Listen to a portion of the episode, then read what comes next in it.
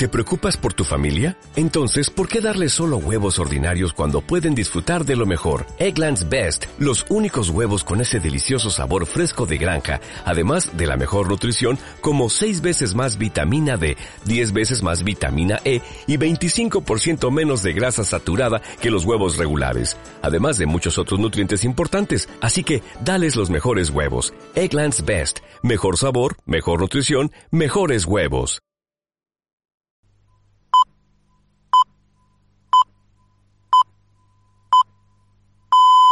Balón al aire, tu podcast de Lucas Murcia.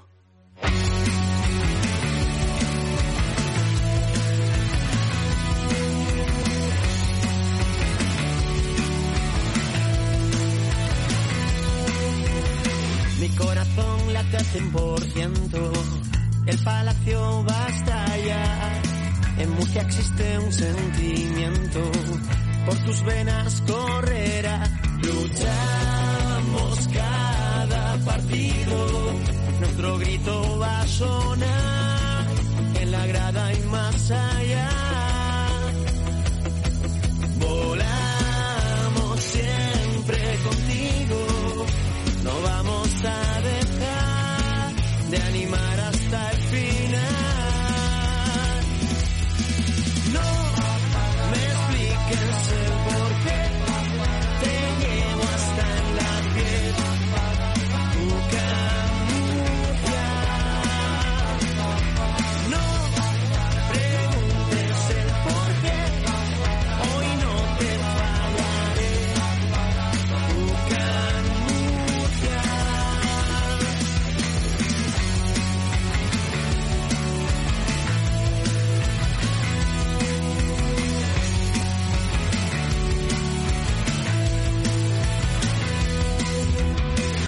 Buenas a todos y bienvenidos al decimoquinto programa de la segunda temporada de Balón al Aire.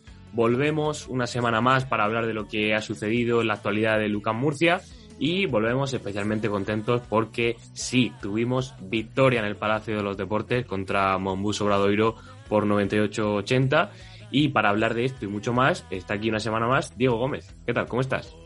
Juan Pedro Belmonte, ¿qué tal? Pues con ganas de hablar de baloncesto como siempre y más ya en esta época del año en la que se acerca la fase decisiva de la temporada. Tan solo tres jornadas por delante, Juan Pedro, para que acabe la liga regular y UCAM Murcia, como dices, está en posiciones de playoff tras ganar a Obradoiro y ese resbalón de Gran Canaria en, en Las Palmas frente a Breogán. La verdad es que es el momento para hacer fuerza y, eh, fuerza y entre todos poder llegar a, ese objetivo que nos hemos marcado eh, y disfrutar de la postemporada. Pues sí, estamos ya en la recta final. Lo bonito, eh, ojalá que el equipo de Sito Alonso pueda estar en esos playoffs. Eh, de momento, tenemos que pensar sobre todo en ganar todo lo que podamos, independientemente de los rivales que tengamos delante, ya sean más difíciles o menos. Pero eh, empezamos bien eh, en este camino, ganando al Monbus Obradoiro en casa, eh, con una diferencia de 18 puntos, aunque el partido no empezó especialmente bien. De hecho, eh, fue un parcial de 0-10 en favor del conjunto de Santiago. Y eh, poco a poco UCAM Murcia fue sintiéndose un poquito más cómodo, subiendo un poquito la presión defensiva y eh, llegó su mejor baloncesto en la segunda mitad, donde la diferencia llegó a ser de hasta 28 puntos. Eh, a partir de ahí ya Obradoiro se vio con poquitas opciones y eh, UCAM Murcia se limitó a eh, terminar el trabajo, que era lo que tenía que hacer, y pues nos llevamos una victoria muy importante que, como ya has dicho, nos sirve para recuperar esa octava plaza y además mm, nos aprovechamos de esa derrota de, de Gran Canaria. Ya lo dijo Augusto Lima en Twitter, nos están dejando soñar. Cuidadito, cuidadito, Diego. Eso es. Eh, nos vale con hacer lo mismo que haga Gran Canaria, que tiene un calendario, pues, eh, no excesivamente complicado, pero desde luego no fácil, porque esta semana recibe a un Valencia Vázquez que ya no tiene por delante la, una posible final de Eurocup y luego tiene que, que viajar a, a Santiago de Compostela y recibir al Real Madrid. Recordemos que UCAM Murcia pues eh, tiene que recibir a Zaragoza en la última jornada, visitar al Real Madrid en la siguiente y este fin de semana, como, como veremos después en tiempo de previa, pues recibir al, Juventud de Badalona. Y respecto al partido del pasado domingo, pues efectivamente no, no, iniciamos bien el partido, aunque creo que fue más mérito de Obradoiro, que estuvo muy acertado en el tiro exterior en esos primeros minutos. Y curiosamente, sería la segunda unidad de los nuestros la que cambiaría la dinámica de, juego. En semanas atrás habíamos comentado la importancia de que las piezas que van saliendo desde el banco tuvieran más repercusión en el juego y esta semana vaya sí que sí, sí la han tenido, ¿no?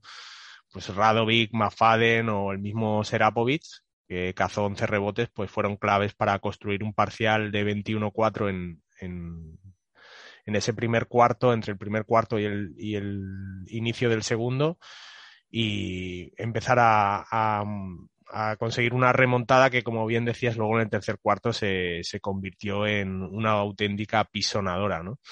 Y en, ese, y en esa segunda unidad a mí me gustaría destacar, como siempre, a Tomás Bellas, que sigue tomando muy buenas decisiones y que cuando el partido se pone complicado, pues es capaz de dar cierto orden y de recuperar a, a sus compañeros. Y además esta semana estuvo muy acertado en el 6.75 con 3 de 4 en, en triples, ¿no? Muy, muy bien. La verdad es que está a un grandísimo nivel y por lo que ha comentado esta semana en rueda de prensa y lo que ha dicho Alejandro Gómez, eh, parece que va a seguir un año más en, Murcia.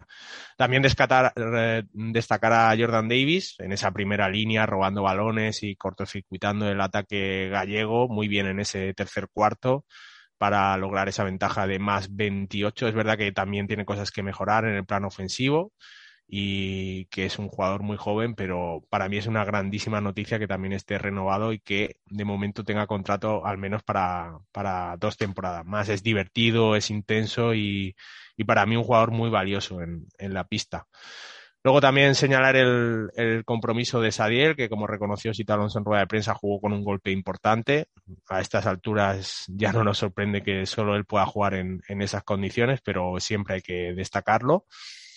Y bueno, pues otra vez un partido de casi 100 puntos, 98 en, esta, en este caso. Conseguir esa cifra en ACB no es fácil. Y más si se señalan tantas faltas como el pasado domingo.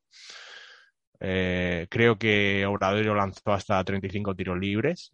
Eh, así que no, no, fue un partido tan, tan rápido por momentos, pero eh, en cualquier caso Murcia se volvió a, a plantar en esa cifra, en esos 100 puntos o prácticamente en 100 y lo principal, Juan Pedro, pues que a pesar de todo eso es una victoria clave para regresar a la octava plaza y depender de nosotros mismos para conseguir el billete para el playoff. Es una victoria clave, yo creo que por todo, tanto por recuperar la, octava plaza como para empezar bien en esta recta final y sobre todo por la necesidad que tenía el equipo de dar una buena imagen después de los últimos partidos que había tenido fuera de casa. Eh, ya dijimos que Sito Alonso probablemente mandara un mensaje con ese cambio en la rotación en el partido contra Bilbao y el, partido contra Obradoiro todos estuvieron bien, o, por lo menos ninguno estuvo mal, por lo menos bajo mi punto de vista. Eh, quizá, bueno, no es que no se puede poner ningún pero a nadie. Mm, tanto eh, que salió al final, eh, Malmanis que salió para algunas últimas posesiones, para algunas defensas, estuvo bien. Radovic nos dejó su primer mate de la temporada y también jugando con mucha inteligencia. Mafaden en ebullición, eh, permitiendo eh, salir de esa mala racha que habíamos tenido al principio. Eh, Cate incluso también cuando Augusto Lima se cargó de faltas en la primera mitad, salió y lo hizo muy bien. Yo no, no se le puede poner ningún pero. Quizá Isaiah Taylor se quedó un poquito corto. Eh, también es cierto que en esos primeros compases del partido eh, él intentó abusar demasiado, por lo menos eh, creo que así lo considero en algunas penetraciones y eso también propulsó a, que Obradoiro se sintiera cómodo al principio, pero por todo lo demás creo que es una muy buena respuesta. Creo que Sito Alonso seguro estará satisfecho de lo que vio y es un buen mensaje eh, que mandará al resto de equipos en un tramo de temporada que es clave, porque en esa pelea estamos nosotros, está Gran Canaria y bueno, nunca se sabe lo que puede pasar. Eh, esto es baloncesto, un equipo gana, otro pierde y bueno, eh, hay, equipos que aunque estén por debajo seguro que tienen esperanzas de poder dar la campanada. Estoy totalmente de acuerdo contigo, Juan Pedro, en la lectura del partido. Como siempre, pues un planteamiento o una actuación muy coral de los jugadores de Sito Alonso Es verdad que Taylor lleva dos, tres partidos que no está rindiendo a ese nivel de principio de temporada. No creo que abusara demasiado de jugadas individuales, es su estilo de juego y, lleva siendo así toda la temporada. Lo que ocurre que cuando no entra, pues, eh, pues obviamente perjudica un poquito más al equipo, pero no, en ese sentido yo no, no, le restaría galones y creo que la confianza que le da Esito Alonso para un jugador de su rol es la que tiene que ser. Espero que no, que no esté desconectando ya y que quizás sí que tenga claro que su futuro en Murcia pues no va a ir más allá de este verano y que, que esté pensando en, en otras cosas. Yo creo que no, me parece que es un jugador que ha tenido compromiso y que va a estar hasta el final a tope y quizá pues tenga que ver con que todos tenemos eh, días y días y sobre todo porque con que el equipo rival pues el scouting cada vez lo tiene más afilado y es más sencillo o se decantan más por colapsar la zona y que llegar hasta el aro pues sea más más complicado. Y respecto a la lucha por el, por el playoff, bueno, hay que recordar que, como decíamos antes, eh, Gran Canaria parece nuestro gran rival pero que Bilbao Basket ahora mismo está igualado con nosotros en la clasificación. Es verdad a victorias, es verdad que tiene eh, un partido más disputado porque ya han jugado el que corresponde a esta jornada 32 y por delante pues tienen que visitar a el Palau Grana. Es cierto que el Barça mm, es prácticamente primero matemáticamente y que se juega bien poco. Y luego tienen que recibir al Betis en esa última jornada seguramente el equipo de Casimiro ya esté matemáticamente salvado también y que no se juegue nada. Ya veremos qué, qué ocurren en estas eh, dos jornadas antes de llegar a, a, la última.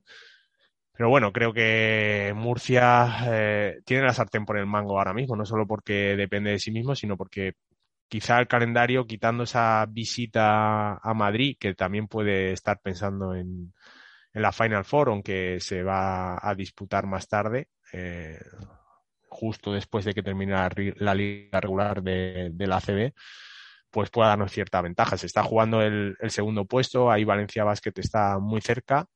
Vamos a ver qué, qué, ocurre, pero da para ser optimista y sobre todo tenemos dos partidos en casa, Juventud y Zaragoza, y yo estoy seguro que ganando esos dos encuentros vamos a estar en playoff.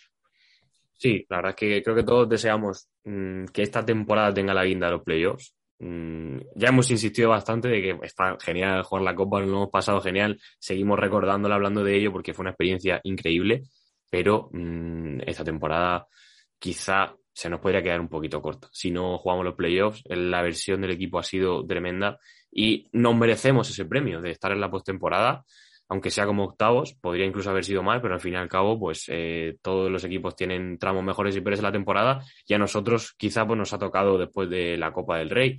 Eh, también es cierto que el calendario, pues podríamos decir que tampoco acompañaba del todo, pero eh, creo que lo importante ahora es pensar en ganar cada partido, sobre todo los que tenemos en casa, y haciendo eso, seguro que, o casi seguro que podremos estar en esos playoffs. Y antes de terminar, también me gustaría comentar una cosilla y es em, en cuanto al tema de, subir las líneas defensivas, eh, me sorprendió mucho McFadden. Eh, creo que Davis es el que siempre supone como un estandarte a la hora de esa reacción defensiva del equipo, que lo fue también, pero creo que McFadden eh, salió con una mentalidad muy agresiva, como casi nunca le había visto esta temporada en defensa, y creo que él fue un poquito el que nos hizo que encendiéramos la llama y al fin y al cabo pues termináramos rompiendo esa mala racha en el inicio del partido. No sé si quieres comentar algo más o ya pasamos a la siguiente sección. Sí, no, estoy de acuerdo contigo. Lo decía antes, la segunda unidad salió muy enchufada. Eh, Mafaden, como siempre, estuvo brillante en ataque, pero con una intensidad defensiva estupenda para lo que es un jugador de su perfil y le acompañaron muy bien Serapovic, Radovic, que sí que es un jugador que nos tiene más acostumbrado a, defender bien, pero que llevaba algunos partidos que no había tenido tanto ritmo. Así que fenomenal, yo creo que eh, teniendo a toda la plantilla así enchufada, UCAM Murcia en el Palacio es un equipo temible y muy, muy, muy difícil de ganar.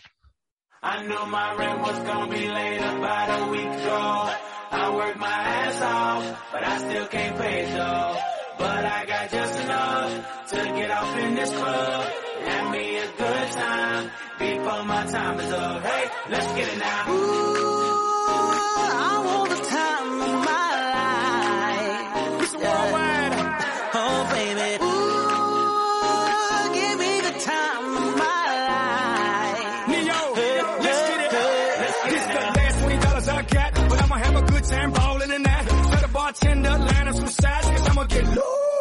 tonight. She's on fire, she's so hot. I'm no liar, she burned at the spot. Look like Mariah, I took another shot. Hold her, drop, drop, drop, drop it like it's hot. Dirty talk, dirty dance. She a freaky girl, and I'm a freaky man. She on the rebound, broke up with an ex, and I'm like Rodman, ready on deck. Llegamos ya al tiempo de previa. Este domingo el UCAM Murcia vuelve a tener un partido clave para asegurar su presencia en los playoffs y lo hará en casa frente a un equipo que también se encuentra en esa lucha, aunque en su caso para mantener la ventaja de campo, el Juventud de Badalona.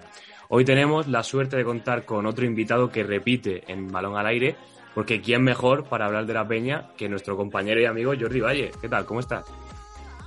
¿Qué tal? Aquí estamos. Bueno, vosotros intentando en estas últimas jornadas entrar en playoff, como bien decías, yo creo que entraréis. Y luego nosotros que ya tenemos los deberes hechos, pero bueno, mejor tener el factor campo que, que no tenerlo, que la cosa estará un poquito complicada viendo el calendario de todo el mundo. Eso es, Jordi. Pues muchas gracias por estar aquí otra vez con nosotros. Siempre decimos que solo los grandes repiten en balón al aire. Así que bienvenido otra vez. Hablemos primero de vuestro equipo, de, la Peña, que llega en buena dinámica ACB, creo que ha ganado siete de los últimos nueve partidos, pero que cayó hace un par de semanas en, en Eurocup. Eh, no sé, ¿cómo llega el equipo de Carles Durán al, al, partido del domingo? Tú si dijeras por aquí en Badalona ahora mismo que llevamos siete victorias en los últimos nueve partidos, cualquiera te diría, ¿qué dices? Este está loco, porque aquí vamos, desde que pasó lo de la Eurocup, esto es un drama total. Pero bueno, es, poco a poco se va como diluciendo el drama y sí, venimos de una derrota en la pista del Real Madrid, pero bueno, que es una derrota pues que normalmente la puede esperar el 99% de los equipos de la CB. Y bueno, el equipo llega con muchas ganas a este partido porque ganar en Murcia significaría prácticamente certificar la cuarta plaza y luchar por la tercera con el Valencia Basket. Bueno, Jordi, vamos a hablar eh, un poquito de, la Eurocup. Ya has comentado que hay mucha sensación de, bueno, de que no se ha completado el trabajo por Badalona. Eh, ¿Qué te ha parecido a ti este formato? Porque con estas eliminatorias a un solo partido hemos tenido la sorpresa de Ursa Sport y luego la Virtus, que quizá no empezó tan bien, pero ha tenido un gran final de temporada y se ha plantado la final. Bueno, esa sensación como que sí, la Peña fue el mejor equipo de toda la fase regular, pero como que sirvió de entre poco y nada, porque luego a las primeras de cambio, pues te vas fuera. Pero a ver, sí que es cierto que hubo muchas quejas de que, claro, que con este formato, pues te puede pasar esto, pero bueno, es lo que firmaron los mismos clubes en verano, que tampoco les pillaba por sorpresa.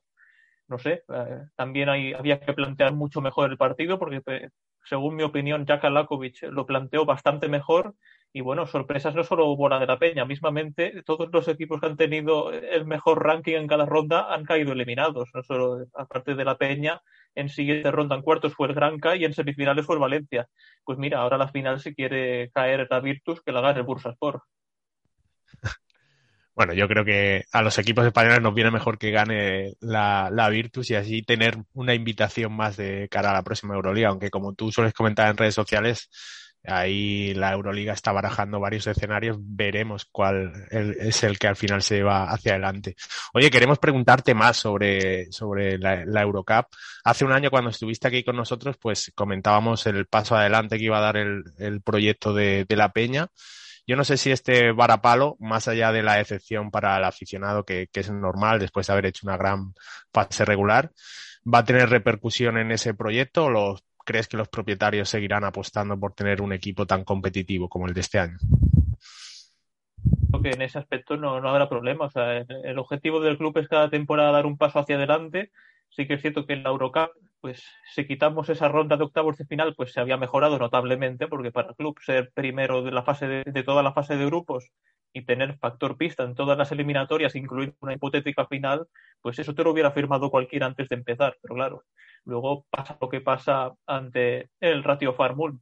Yo creo que el club seguirá con este proyecto de Eurocup, aunque si bien es cierto que la FIBA está llamando a la puerta de varios clubes ACB intentando hacer lo que hicieron con el Unicaja la temporada pasada. Como ya has dicho Jordi, eh, al fin y al cabo la temporada regular en Eurocup de La Peña fue prácticamente la mejor. Eh, y luego pues llega ese partido contra el Ratio Farmul, donde pues como has dicho, el planteamiento a ti no te gustó y queríamos preguntarte eh, concretamente por, por Carlos Durán. Eh, ¿Crees que su continuidad en el banquillo ¿se puede ver afectada por esta derrota en Eurocup o sigue dependiendo de lo que pueda suceder en el final de temporada en ACB?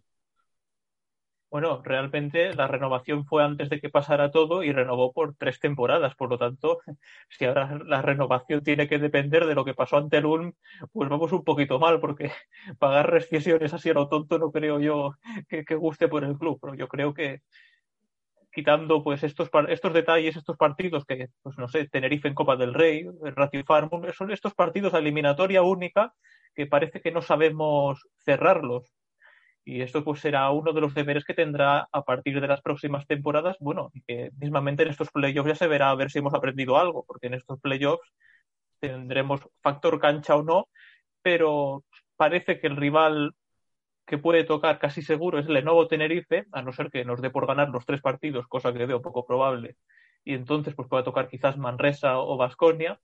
Luego también está por ahí Valencia Basket, pero no creo yo que nos vaya a tocar el conjunto de Peñarroya veremos a ver si hemos aprendido algo de estos partidos, porque, claro, es que la afición es lo que dice, ¿sí? Siempre fallamos en lo mismo. esta temporada estaba siendo muy buena hasta que, pues lo que llevamos comentando ya todo este podcast ya, parece que tengamos aquí el ratio Farmul entre ceja y ceja, pero no juega ni nuestra liga. Sí, la verdad es que es un poco injusto valorar la temporada del equipo por un solo partido o por dos, si te centras también en, la Copa del Rey. Al final, pues fue una gran fase regular. En ACB creo que estáis haciendo una gran temporada, habéis estado siempre allá arriba, terceros, cuartos.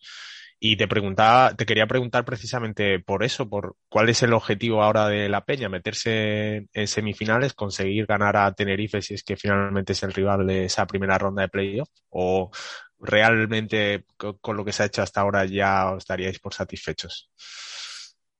El club lo que te dicen es que el objetivo es ganar el máximo partidos de, partidos posibles. A partir de aquí, pues claro, es, es muy subjetivo. Puedes ganar uno, puedes ganar cuatro, como que no puedes ganar ninguno. Por lo tanto, yo creo que el objetivo del club eh, es hacer un buen papel ahora en ese tramo final de temporada y llegar al máximo nivel a los playoffs. Y bueno, para la afición sería un muy buen regalo llegar a unas semifinales, básicamente porque la Peña no llega a unas semis de ACB desde el 2008.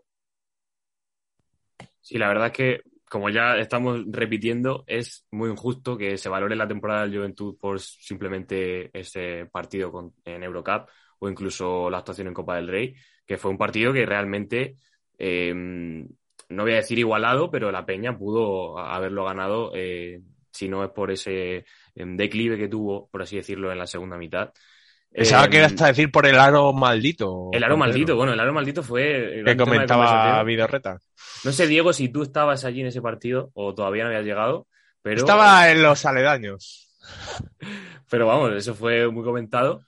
Pero más allá de ello, eh, creo que la Peña, mm, si mantiene eh, un equipo competitivo, veremos cuál es el siguiente paso, porque para mí mm, no sé qué más pueden mejorar en términos de plantilla y en el caso de Carlos Durán, pues bueno, sí, se ha renovado, pero quizás si quieren buscar algo competitivo, mm, podrían pensar en un posible cambio. Eso sí, es cierto que Durán es de la casa, que ha conseguido resultados magníficos en toda su trayectoria en el banquillo, pero bueno, quizá no es un planteamiento arraigado pensar en que puede llegar alguien más, ¿no crees, Jordi? Bueno, de momento podemos decir que Carlos Durán continuará y por lo tanto, bueno, esto es lo que se firmó hace poco y vamos, es lo que te comentaba antes, rescindirlo ahora pues tendría muy poco sentido por no decir nada. Por lo tanto, si lo has renovado, pues ahora apechugas con lo renovado. Y luego, pues, eh, sobre los jugadores, pues sí que es cierto que el club quiere mantener eh, la competitividad esta de la que hablas, si bien es cierto, el presupuesto no, no, subirá, por lo tanto seguirá siendo el mismo, pero bueno, es lo que se buscará. No seguirá Brandon Paul la próxima temporada, por lo que se buscará un exterior que pueda, pues, que pueda hacer algo más, que no será difícil, porque Brandon Paul. Ese sueldo, ¿verdad, Jordi? Porque llegaba a Badalona con un cartel importante, pero no ha respetado las lesiones tampoco. No, no, no ha tenido suerte entre las lesiones y que como su estilo de juego como que no ha encajado en, el, en lo que pide Carlas Durán y bueno, y luego también habrá que ver qué pasa con Brodzianski y Willis, porque ambos están más fuera que dentro, pero básicamente porque hay equipos Euroliga que los quieren para la próxima temporada. Y luego también un, un deber que le falta a la Peña y que, por ejemplo, sí que tiene UCAM Murcia, es que necesitan fichar, sobre todo en el puesto interior eh, físico. Eh, UCAM Murcia es un equipo muy físico y la Peña, pues físico, pues como vosotros mismos habéis visto la plantilla, hay entre poco y nada. Por lo tanto, este es uno de los deberes que tiene el director deportivo de cara al verano. Bueno, ahora sí vamos a entrar ya en lo que será el partido del domingo. El Juventud sigue peleando por tener ese factor cancha, como ya hemos comentado, pero eh, Murcia eh, también se juega eh, sus opciones de estar en playoffs. Tiene por lo menos que hacer lo mismo que Gran Canaria o, como, como bien dice el Juventud, ganar todo el máximo número de partidos posible. Así que, Jordi, queremos saber cuál es tu pronóstico. ¿Qué, ¿Qué, crees que deben hacer los hombres de Carles Durán para ganar en el Palacio? Yo creo que aunque Basileyadis dijera ayer que Lucas Murcia iba con más hambre a este partido, eh, ya les digo que por, por, hambre estará más o menos igualada la cosa. Luego ya el tema de resultado, no sé lo que pasará, pero yo, yo creo que el Juventud puede ganar. De hecho, esta temporada muy pocas veces habréis visto al Juventud perder dos partidos seguidos en ACB. Perdimos la semana pasada en Madrid, por lo tanto, esta semana realmente tocaría victoria. Será un partido muy complicado porque UCAM Murcia siempre le pone las cosas muy difíciles a Juventud. El partido mismamente de la ida, que yo me lo perdí, pero fue un partidazo y no se decidió hasta el final que realmente lo tenía ganado UCAM y luego pasó lo que pasó con Jordan Davis y la antideportiva. Pero bueno, eso son cosas que pasan en el baloncesto porque era un partido que lo tenía ganado UCAM y luego la Peña que las últimas tres visitas al Palacio se ha llevado tres victorias. Por lo tanto, parece que últimamente se le da bien.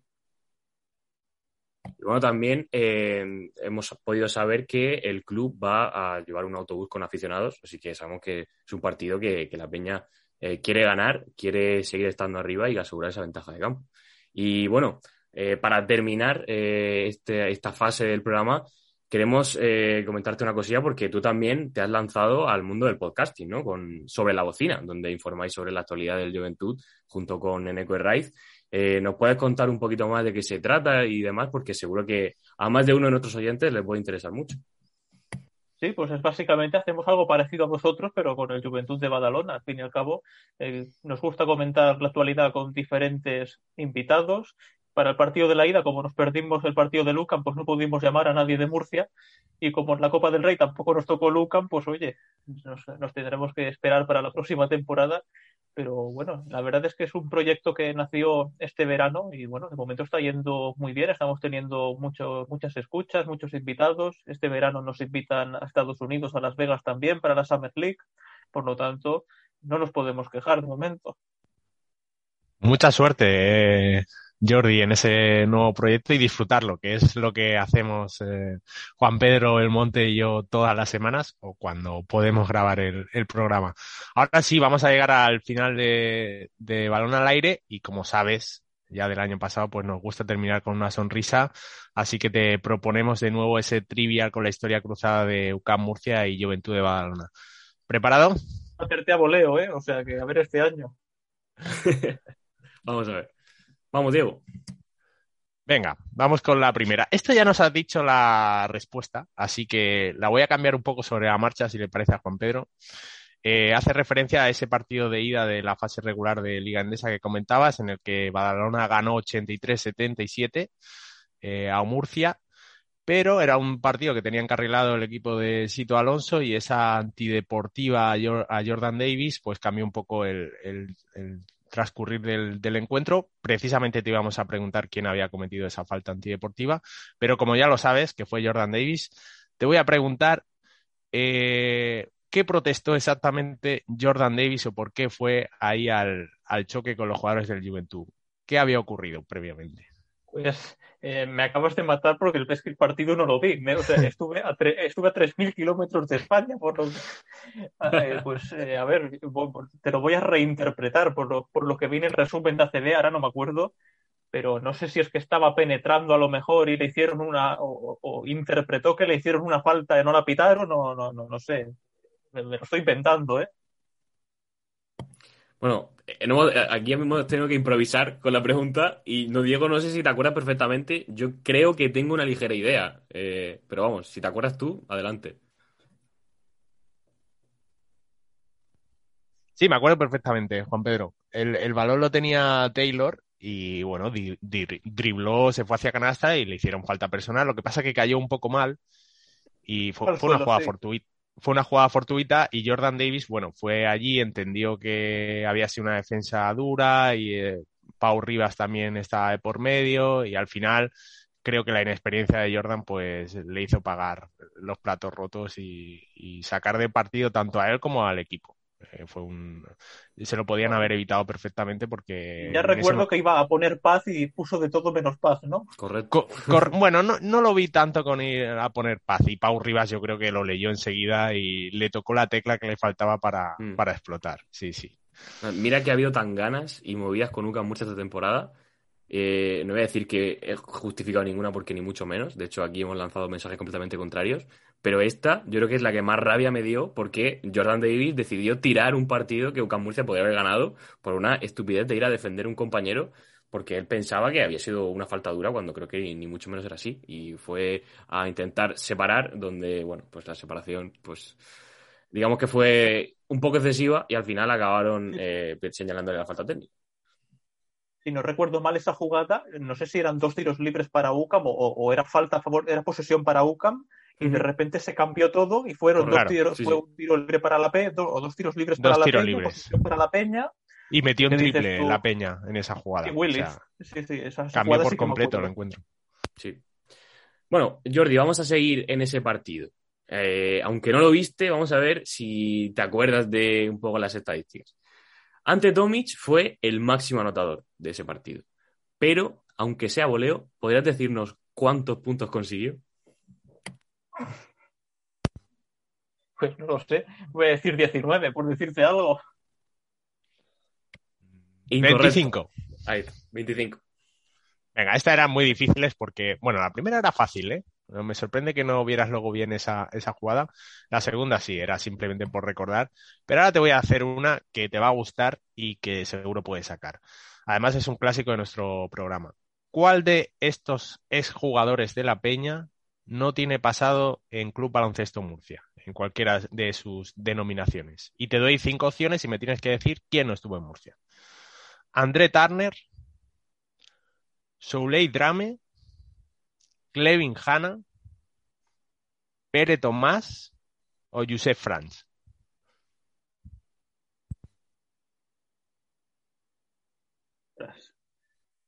Estoy, estoy rebobinando porque, por ejemplo, Clevin Hanna, que se ha pasado por media CB, ahora mismo no lo ubico en Murcia y tengo que, tengo que tirar, no sé si. Mm, mm, mm. Diría que Hanna no ha jugado en Murcia, diría. Josep Frank, eh, esa, esta, o sea, Josep Frank, como hables de él por Badalona, te van, te van, de lo primero que te van a hablar es de Murcia y, y no muy bien hablado, por lo tanto, eh, ya tenemos opciones descartadas. A ver, Hanna ha jugado en La Peña, en Gran Canaria, en Andorra. Y no me suena en Murcia, por lo tanto voy a decir Hanna. Incorrecto. Incorrecto. Hanna sí Hanna- estuvo, Sí, est- estuvo justo antes de estar en Gran Canaria, el año que Ivonne Navarro dirigió a UCAM Murcia. de Morabanca Andorra. Sí, fue Morabanca, fue UCAM Murcia y Morabanca Andorra, ¿no? Creo recordar. Ah, ¿En qué No, o, no, temporada o- o fue? fue, o fue Gran Canaria Euroliga. yo creo que fue claro, Gran fue Gran Canaria, Canaria Euroliga. Euroliga. Sí, sí, Sí, perdona, sí, Diego. sí. Sí, sí. Sí, sí. Fue Y la un- temporada en la que UCAM Murcia consiguió ese bronce en la Basketball Champions League. Correcto. Creo que fue la 17-18. Fue la temporada del milagro de La Peña, del, del- del no descenso. Sí, sí, sí. André Turner estuvo una temporada en Liga LEF con Murcia. Drame también estuvo en Liga LEF. Fue yo creo que su última oportunidad como profesional. Y Josep Fran ya lo has comentado. Pere Tomás fue el que no, nunca estuvo en Murcia. Pere Tomás yo lo ubicaba en Zaragoza y luego, como siempre lo he visto muchas veces de rojo, digo, pues no sé si en Murcia también estuvo o no. Bueno, vamos con la siguiente pregunta. Eh, esta eh, yo creo que sí la vas a poder sacar. Y es que uno de los entrenadores más carismáticos de la historia del CB Murcia nació en Badalona. ¿Sabrías decirnos quién era? Eh, si, si sabrías decirnos, te dejo que respondas. Si no, te puedo dar tres opciones. Entrenador. A, a mí, a mí dame opciones porque yo ahora sí tengo que tirar hemeroteca con, con este Lucam. Vamos con las opciones. Josep María Olear, Llama Ponsarnau o Joaquín Costa.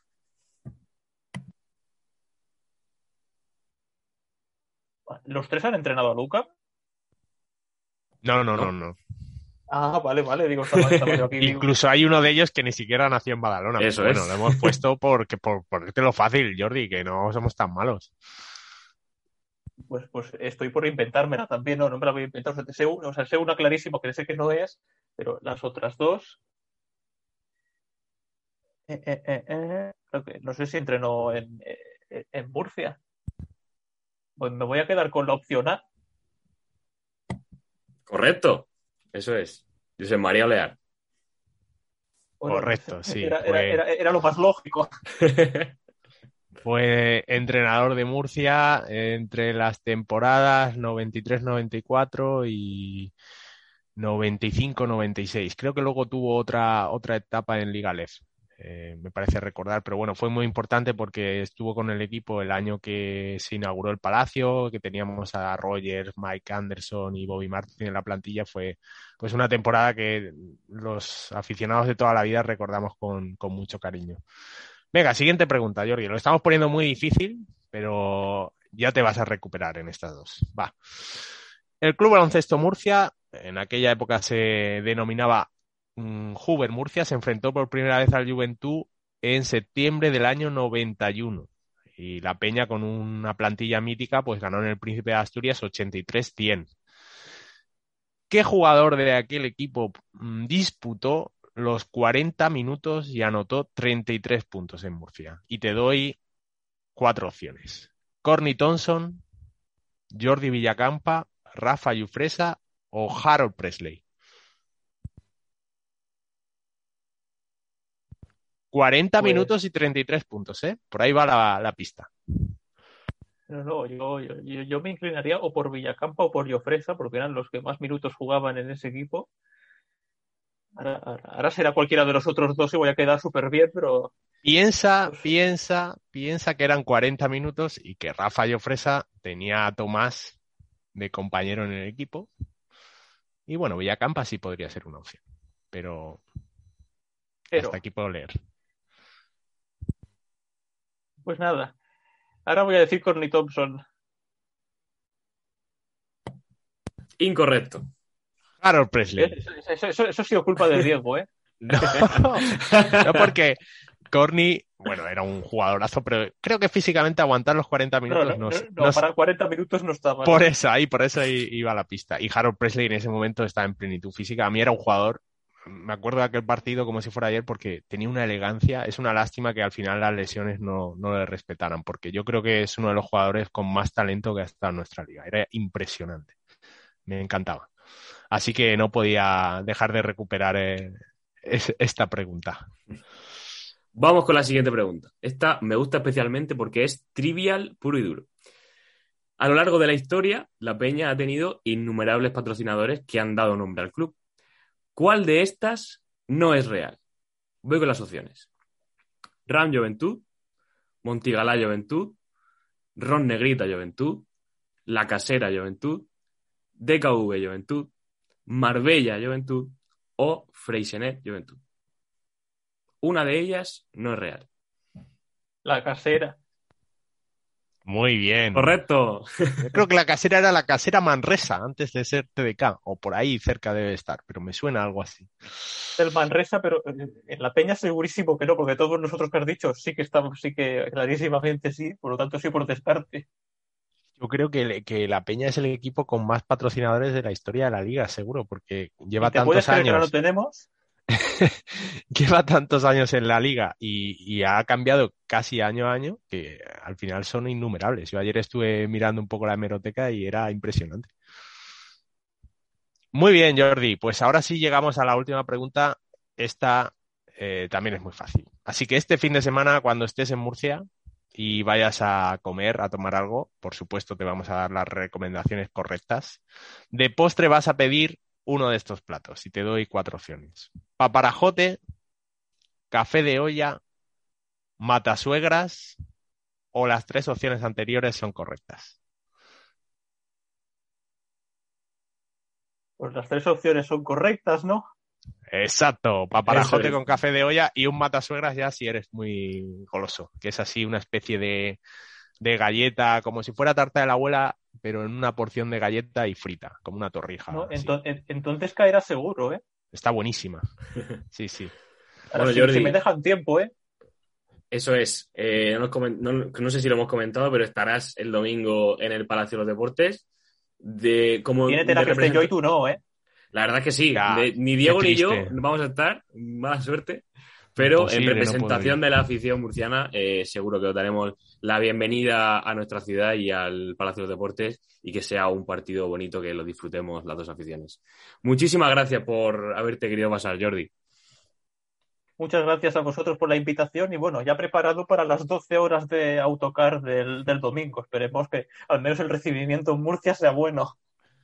Muy bien, Jordi, paciencia. Un abrazo muy fuerte. Nos vemos pronto. Tengo que bailar contigo hoy. Vi que tu mirada ya estaba llamándome. Muéstrame el camino que yo voy. Oh, tú, tú eres el imán y yo soy el metal. Me voy acercando y voy armando el plan. Solo con pensarlo se acelera el pulso. Oh yeah, ya, ya me está gustando más de lo normal. Todos mis sentidos van pidiendo más. Esto hay que tomarlo sin ningún apuro. Despacito, quiero respirar tu cuello despacito. Deja que te diga cosas al oído. Para que te acuerdes si no estás conmigo. Despacito, quiero desnudarte a besos despacito. Firma las paredes de tu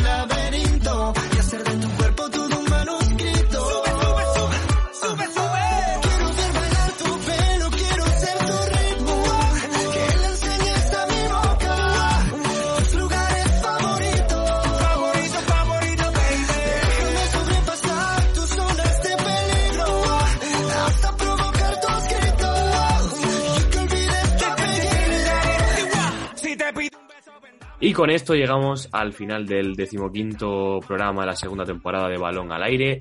Eh, muchísima suerte para Jordi a partir del lunes, como siempre decimos. Eh, ojalá que podamos sumar otra victoria. Es un partido muy importante. Lo dijimos ya la semana pasada. eh, tenemos que acudir todos al Palacio eh, como nunca, eh, vestidos de rojo, como bien pone siempre Info CB Murcia, y a dejarnos la garganta porque puede ser un partido que decida nuestra presencia o no en los playoffs. Eso es, y esperamos contarlo aquí en Balón al Aire. Yo creo, Juan Pedro, que si nos metemos en playoff, eh, los que estamos fuera de la ciudad tenemos que hacer un esfuerzo por, por contarlo desde allí y vivirlo en el, en el palacio. No sé si te apuntas y si te parece bien la idea que Balón al Aire esté allí, in situ, en el palacio, si disputamos un, un encuentro de playoff. Me parece una idea genial, pero no me puedo comprometer al 100% porque eh, digamos que mis eh, compromisos laborales pues me hacen... Me vale con tu ilusión duda, y con tu ganas pero- de hacerlo. Pero si, si puedo hacerlo, eh, prometo que haré un esfuerzo para que estemos allí en ese partido. Perfecto, nada. Juan Pedro. Pues Con esto ya cerramos este programa. Eh, muchísimas gracias de nuevo a Jordi y a luchar, dejarse la vida y a intentar ganar otro partido en casa. un abrazo, chao. Balón al aire, tu podcast de Lucas Murcia.